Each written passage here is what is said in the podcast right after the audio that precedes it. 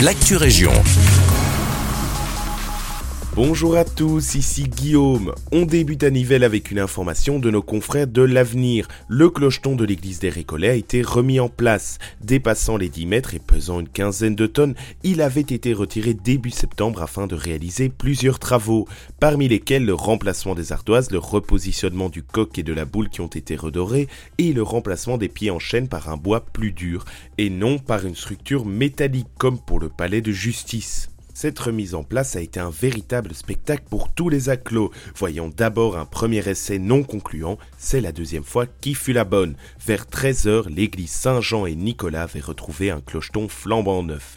Les travaux de rénovation de la toiture, évalués à 1 million d'euros, vont se poursuivre jusqu'à l'été. Le chantier était prévu pour 200 jours ouvrables et d'après les responsables, tout se passe pour l'instant comme prévu.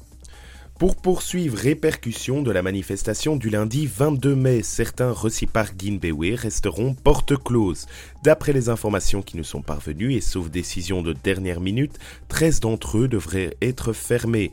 Braine-le-Château, Braine-le-Comte, Chaumongistou, Genappe, Pincourt, Nivelles, Orbe-Jauge, Peyroué, Rebec, Rixensart, Tubize, Wallin et Wavre.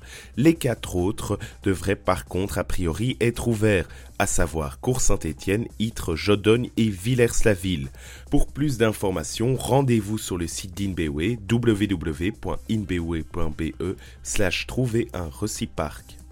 Au temps des bonnes affaires, non, ce ne sont pas les paroles d'une nouvelle chanson, mais bien le nom de la grande braderie de l'Ascension qui fera son retour dans le centre-ville de Nivelles.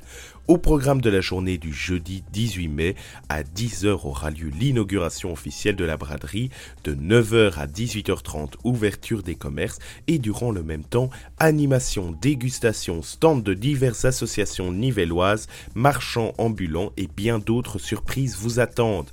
La braderie se poursuivra le vendredi et le samedi avec l'ouverture des commerces et des animations de rue. Alors séduit, informations à retrouver sur la page Facebook intitulée Nivelle Commerce. C'est la fin de cette merci de nous écouter et un agréable mercredi avec nous.